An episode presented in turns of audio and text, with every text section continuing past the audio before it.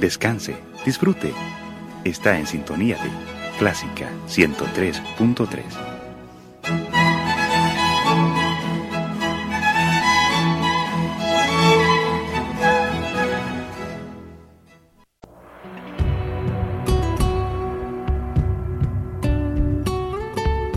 Siempre con usted, Radio Clásica 103.3.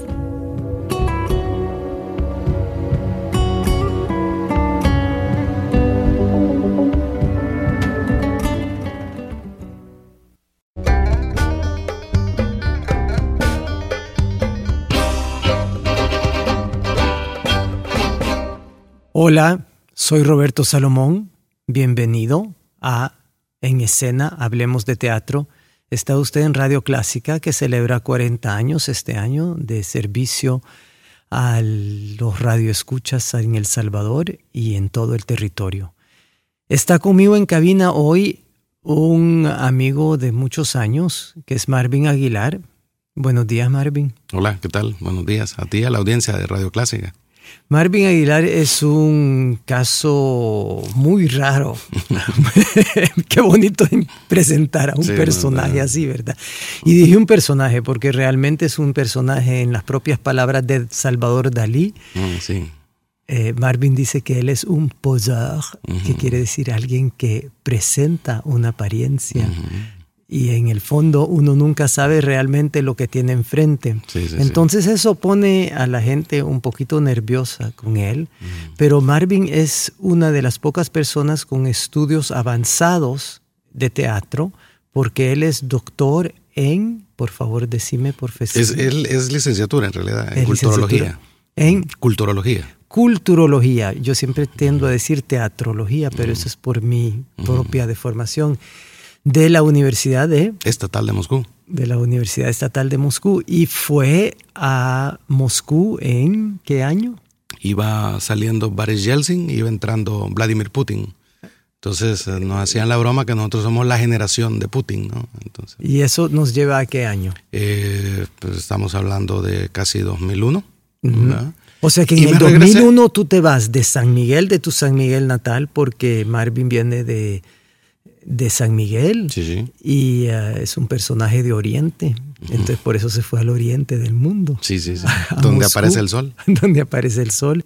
En 2001 la guerra ya ha terminado desde hace años en El Salvador y tú que eres una persona que trabajaba con partido política de derecha, te vas a Moscú. Es una cosa muy extraña, ¿no? André Guzfreun dice eso también, ¿sabes? Que soy el único de derecha que habla ruso, dice. y para estudiar teatro, ¿verdad? Eh, en realidad culturología, ¿no? Es decir, las siete artes, ¿no? Sí, pero lo que a ti te interesa más es quizás el teatro, ¿verdad? Por mi, por mi padre, ¿sabes? ¿no? Él se fue a, a, San Miguel a vivir, él no es salvadoreño, se va a San Miguel a administrar el Teatro Nacional ¿Cómo se llamaba tu padre? Manuel Aguilar y trabajaba con don Manuel Vieites en el circuito de teatros nacionales. Entonces el general Martínez nacionaliza todos los teatros y crea el circuito de teatros nacionales. Así es, que eran cines. Finalmente no eran teatros. Y al final también acabaron siendo cine. Entonces a mi papá lo destacan por ocho días a San Miguel y termina pues muriendo allá, ¿no? Allá está enterrado. Y, por eso es el, el vínculo con el teatro, ¿no? Entonces, y eso hace que en diferentes oportunidades, que es lo que nos tienen en tu programa esta noche, colaboremos eh, con el Teatro de San Miguel para, para darle, digamos, em, vida, no solo tanto en lo, material, que también lo necesita el Teatro de San Miguel, una, una intervención física bastante seria, sino que también la parte, digamos, no tangible, ¿no? que es el teatro, darle vida como, como edificio artístico. Sí, vamos a hablar en un momentito de la asociación eh, del eh, Teatro Luis Poma con el Teatro de San Miguel.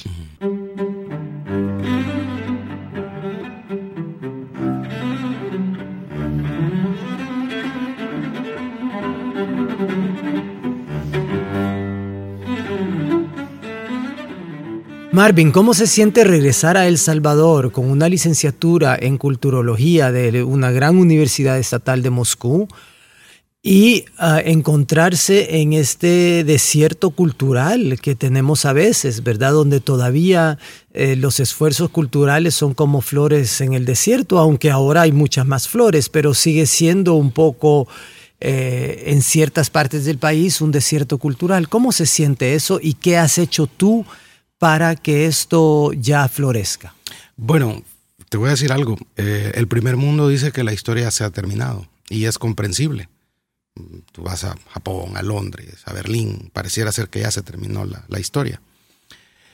Pero en América Latina la historia continúa todavía. Y en África ni ha empezado.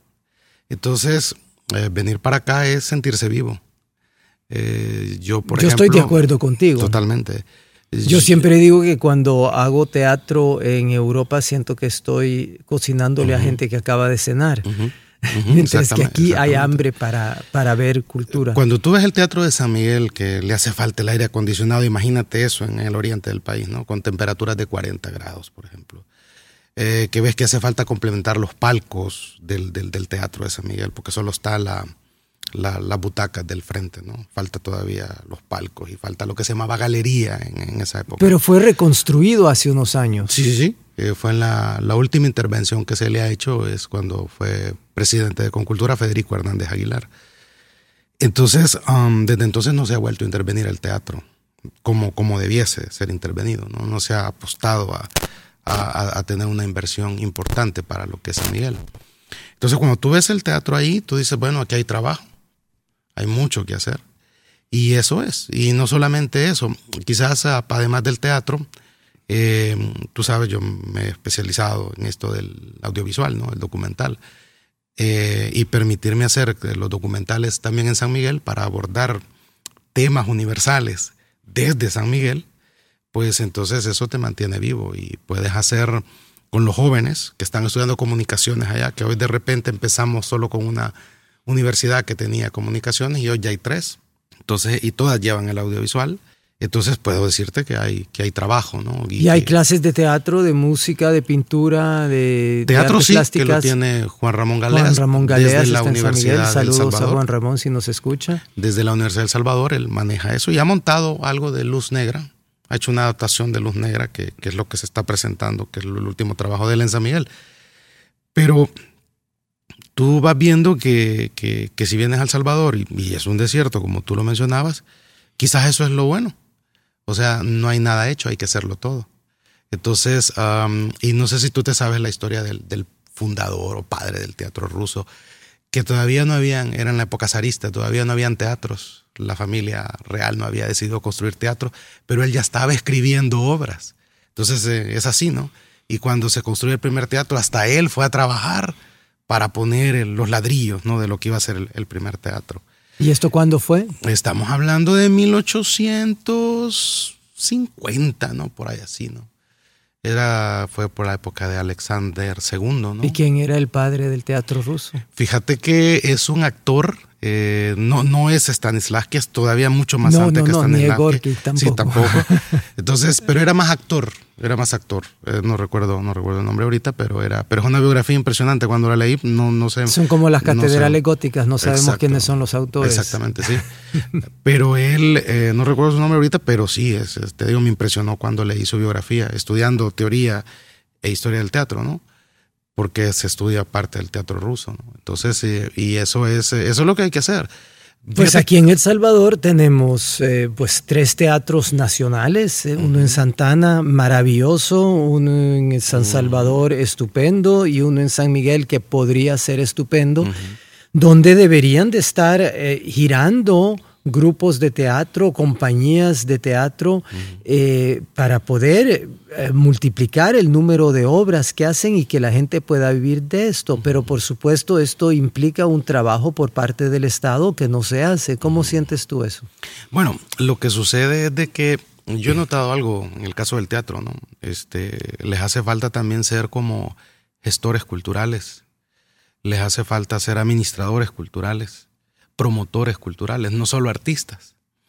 Entonces, uh, si se pudiera... Claro, porque muchos artistas creen que, que, que, que hacer un producto artístico, uh -huh. después la gente va a estar haciendo cola para venir a verlo, y no es cierto. Hay que construir un público, hay que hacer un mercadeo de la obra, etcétera, etcétera. exactamente, mirábamos eso en Ovación. Tú has premiado el apoyo de los medios, que es totalmente importante, porque si no, ¿cómo va la gente? Entonces el artista, por la falta de academia, ¿no? No sabe que también tiene que ser promotor, gestor, administrador cultural para poder tener todo un plan para que la obra la vea la gente. Eso es lo que pasa en San Miguel. Fíjate que... Pero el problema con un trabajo de academia es que si tú quieres crear una formación académica, también tiene que estar preparada la persona que va a dar esas clases, ¿verdad? Porque eso es, eso es, eso es, eso puede ser terrible, ¿verdad? O sea, creas una carrera en algo y resulta que los profesores no están suficientemente preparados para dar las clases. Sí, eso, pero eso es un problema bien generalizado del sistema educativo, ¿no?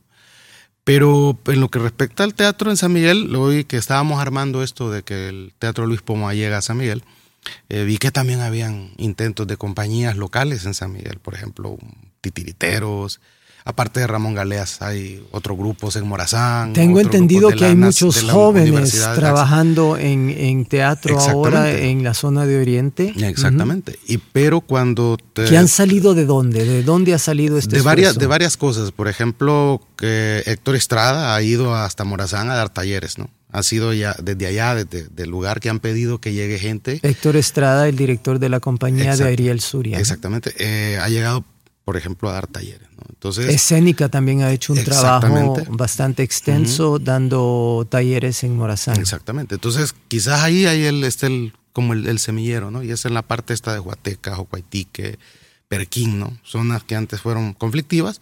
Al parecer, eh, allí es donde hay como un entusiasmo de, de hacer teatro. Bien, pues articular esto, fíjate, eh, vea que es, esperemos que el que llegue el Teatro Luis Poma San Miguel despierte esa, esa envidia de la blanca, ¿no? Envidia de la buena para que los grupos del Oriente se, animen a armar una temporada en el Teatro de San Miguel. Que eso es lo que hace falta, por ejemplo, ¿no? hacer esa gestión. Y obviamente ah, hacer un lado quizás esos intereses ¿no? personales o, o cosas que a veces el, teatro tiene, ¿no? Hacíamos la broma. Bueno, sí. Es que como tú eres teatrero, estoy queriendo ser amable. Pero, pero te decía, ¿no? Que en las artes a veces cuando estás estudiando historia del arte te dicen que, digamos, lo más elevado es el, el músico, porque se tira 12 años, quizás hasta 20 estudiando un instrumento, entonces eso lo hace el, médico de las artes, digamos, ¿no? Y el teatrero es así como más diletante, más buchinchero, ¿verdad? Entonces es como el que siempre está inconforme. Y es parte de la naturaleza del actor. A mí me gusta el teatro que, que, que, que, es, digamos, ofensivo con, con una sociedad como la nuestra con la cual hay que ser ofensivo. Entonces, ¿Por pero, qué? Ah, porque, ¿Por qué hay que ser ofensivo? Porque hay mucha mojigatería moral, ¿verdad? Hay mucho doble estándar. Entonces, si el teatrero no, no lo dice, para mí es el, es el, el que debe de decirlo más que el cine. Bueno, básicamente todo artista es crítico de la sociedad en que vive. Y resulta que la música, cuando no tiene palabra, es más abstracta. Entonces la palabra precisamente es mucho más concreta y entonces como el actor utiliza la palabra, entonces es más ofensivo. Claro, claro. Se dice, ¿no? Pero ah, debe de ser así. Nuestra sociedad demanda que... Pero la palabra ofensivo no, no me gusta tanto. A mí me gusta más la palabra constructivo. Yo, creía, yo creía que eras posar. Ah, también, además, además, además.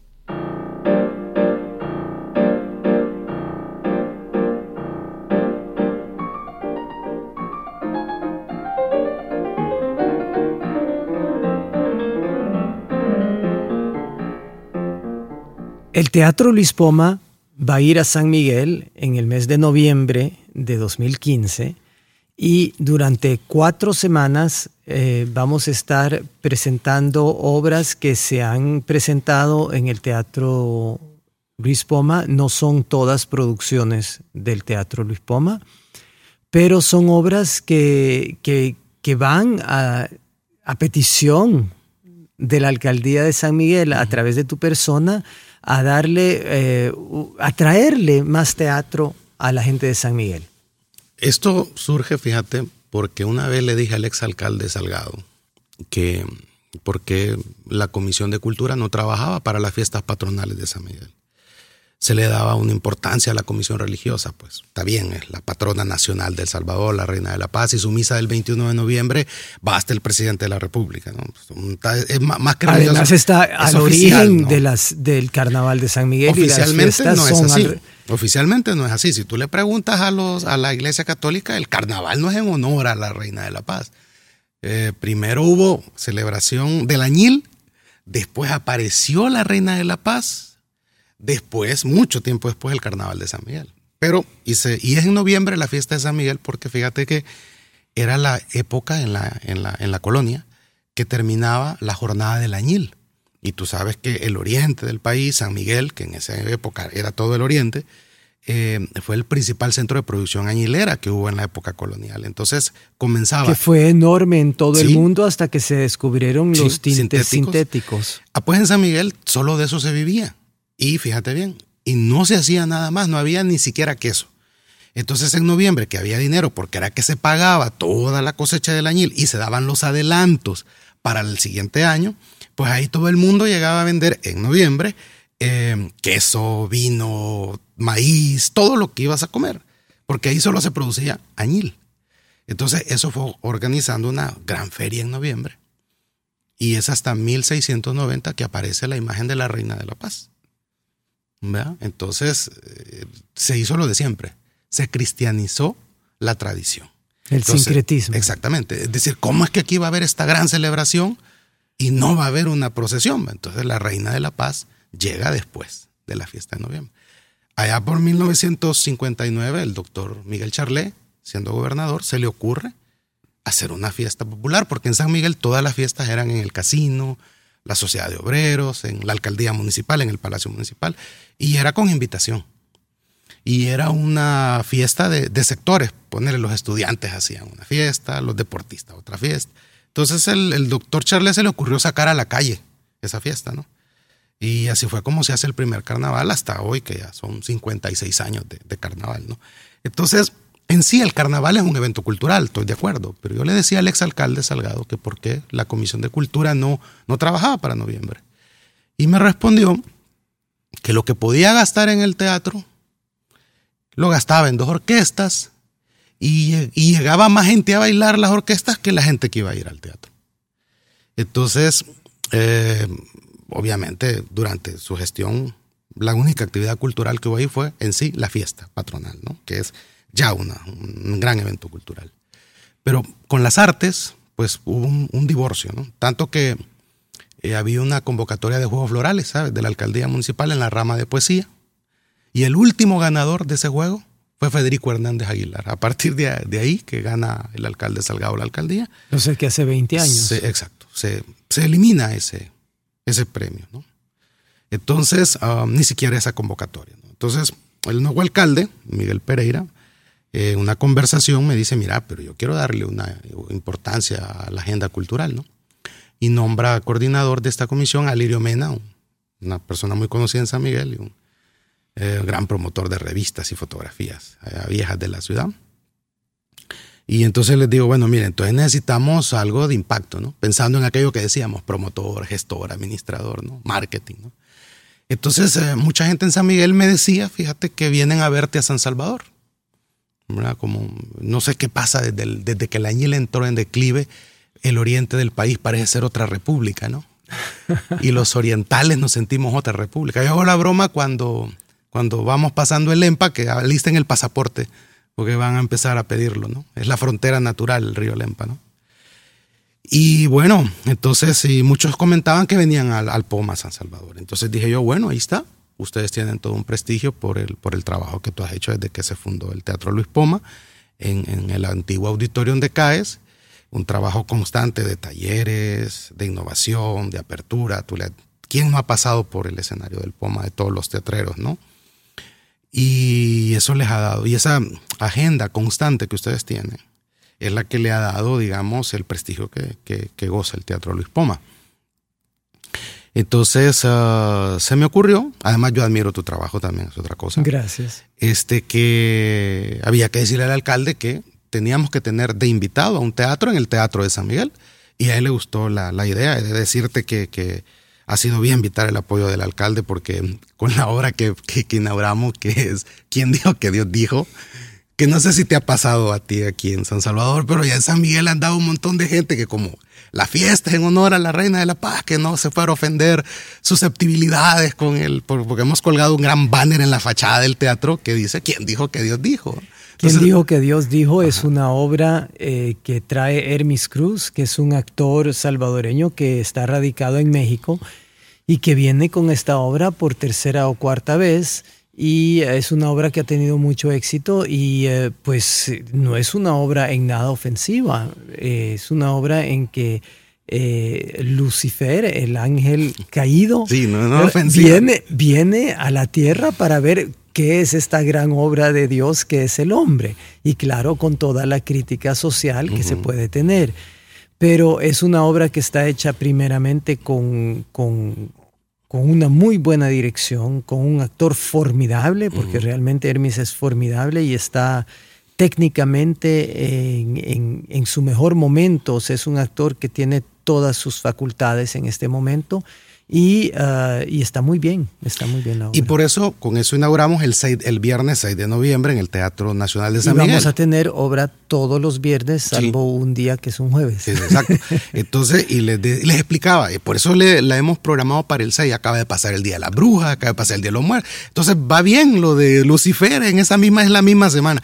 Queriéndoles explicar porque asusta, ¿no? Pero eh, ahí se me va a leer la historia, por ejemplo, San Miguel es históricamente liberal, de ahí es Barrios, de ahí es Romero, ¿no? de ahí es Gavidia. Entonces, o sea, sin la libertad de culto incluye también no creerle. Entonces, y al final, pues, la obra pasó la, el comité de censura, ¿no? Que se estaba armando ahí por la cuestión de herir susceptibilidades. O sea, que fuiste literalmente el abogado del diablo. Sí, fui el abogado del diablo.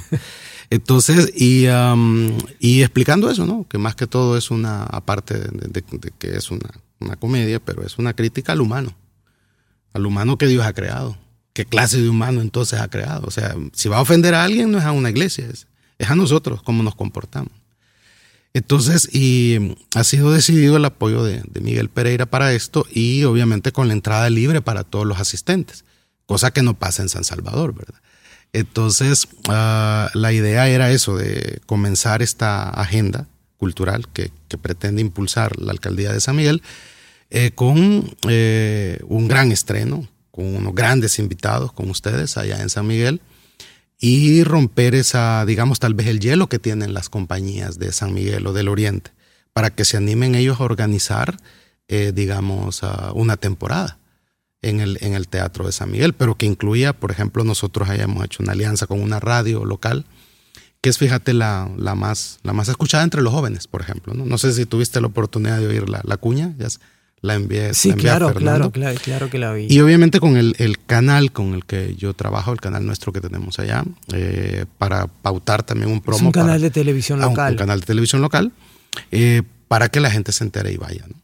Entonces, mm, tal vez va a haber alguna cobertura de prensa escrita también para, para que la gente vaya. Yo voy a escribir un, en mi columna, ¿verdad? Un, ¿cómo se llama? Un artículo en la página para invitar a la gente a agradecerle al alcalde, por supuesto, porque decime, eh, dar prácticamente una orden para que se, se, se lleve a cabo esta temporada de teatro allá y tratar de no pasar los filtros de la discusión que supone estar en un comité y todo eso, pues es un apoyo decidido.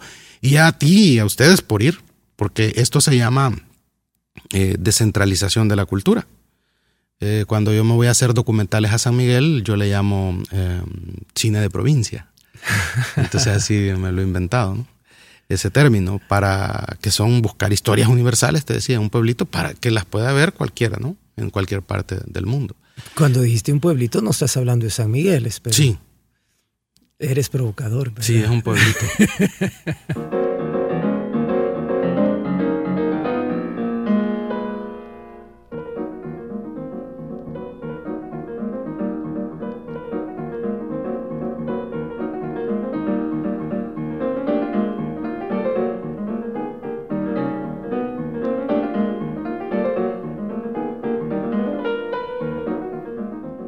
Estamos hablando con el provocador Marvin Aguilar. ¿Sabes cómo se dice provocador en ruso? ¿Cómo? Provocator. Provocato, y así, con el provocato. Y así, me decían algunos profesores, este, media vez aprendí el idioma, ya no me podían callar. Está usted en Radio Clásica, soy Roberto Salomón, esto es En Escena y estamos hablando de la presencia del Teatro Luis Poma en San Miguel, que es durante el mes de noviembre, y después del estreno de la obra con Hermis Cruz, dirigida por Jesús Díaz, que viene de México, quien dijo que Dios dijo, va ¿Quieres darnos el programa? El Cavernícola, ¿no? El Cavernícola. Es el viernes 13. Que está actualmente en cartelera en el Teatro Luis Poma y al nomás terminar esta serie de presentaciones irá el Cavernícola a San Miguel y luego es un día distinto porque es el jueves siguiente. Jueves 19. Sí, entonces va a estar la compañía de Ariel Suria que presentan Carburo Clown que es un espectáculo para toda la familia con tres personajes eh, graciosos que hablan en precisamente carburo y son clowns. Y vamos a finalizar con el, la semana siguiente con Baby Boom en el Paraíso con Regina Cañas en una obra de Ana Istarú que yo tuve la dicha de dirigir. Y esto va a ser el programa de noviembre en San Miguel eh, es curioso, yo sí quería mencionar una cosa, que este es un comienzo, porque eh, la, tres de las obras que van son de un solo actor. Entonces no son monólogos, yo prefiero llamarlos unipersonales, porque un monólogo para mí es otra cosa, pero eh, esto también tiene que ver con costos. Y ah, a mí siempre me frustra un poco la idea que no podemos llevar nuestros grandes espectáculos a ninguna parte eh, por, por los costos de, la estadía, de que los, pues sí, los actores comen, los actores viajan, o sea, por eso es que hemos terminado con telenovelas enlatadas en la televisión, porque precisamente los actores comen, se desplazan, necesitan salarios y tienen sindicatos. Sí, tiene que ver eso. Eh, lo que sucede también es eh, eh, la falta de patrocinio, ¿no? O sea, si hubieran empresas locales en San Miguel que se animaran, pues podría, te preguntaba de una ópera, por ejemplo. San Miguel, desde que se inauguró el teatro hace 107 años, no ha vuelto a ver otra ópera. Claro, y la ópera del Salvador está haciendo, que saludo de paso, está haciendo un trabajo admirable con, con, con obras de peso y formando cantantes de manera realmente extraordinaria.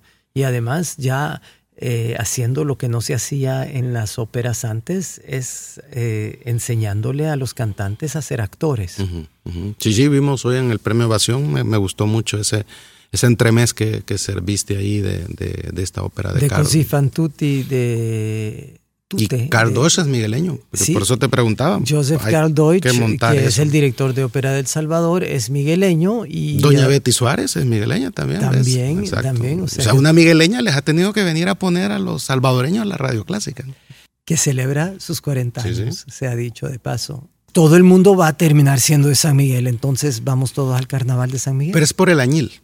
De allá surgen los grandes capitales que después se transformarán en la oligarquía cafetalera, es por eso es el añil. Y una vez que el añil decae, todo el mundo se olvidó de San Miguel. ¿Y cómo pasamos del añil al café? ¿Fue Gerardo Barrios, como dicen? No, no, no, no, no. Eso es uno de los grandes mitos que hay. Barrios fue un gran impulsador, pero el café eh, ya venía siendo como la, la, opción que venían viendo algunos eh, añileros, porque miraban que venía bajando el precio y, y, lo, y Asia estaba rompiendo los, los en, Londres, que era donde se comercializaba todo eso. O sea que no ha cambiado el mundo. No, no, no.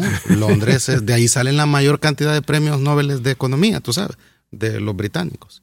Sigue siendo eso. Entonces, fue por eso. Entonces, eh, obviamente, tú ves que el Teatro de Santana es resultado del café. Así es. Que se convirtió, obviamente, y sigue aún siendo un producto importante distinto al añil, allá en el oriente. Entonces ahí tú vas viendo cómo la economía, como mucho tiene que ver con lo que se llama la deuda social del país, con las élites, ¿no? que está totalmente relacionado. ¿Y sabes por qué el teatro de Santana es igual al teatro de San José, Costa Rica? No, no, eso sí Porque no lo les vendieron el mismo plano dos veces. Ah, ok. Sí, está bien. que se supone que los ticos presumen de que es una copia en miniatura del Teatro de la Ópera de París, ¿no? Dicen eso los ticos. Marvin Aguilar, poseur, provocator, gracias por estar con nosotros y buena suerte en tu quehacer teatral en San Miguel No, y bueno, en otras partes. A ti por ir a San Miguel, ¿verdad? A la- al Teatro Luis Poma, que va a estar de invitado en noviembre, llega el Carnaval de San Miguel.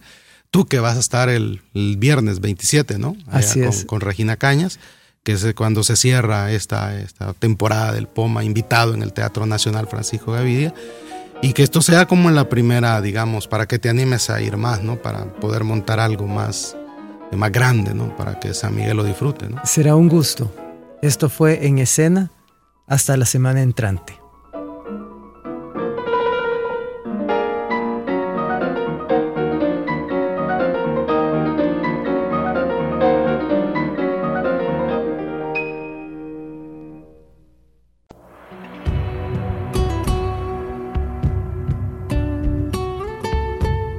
Siempre con usted, Radio Clásica 103.3.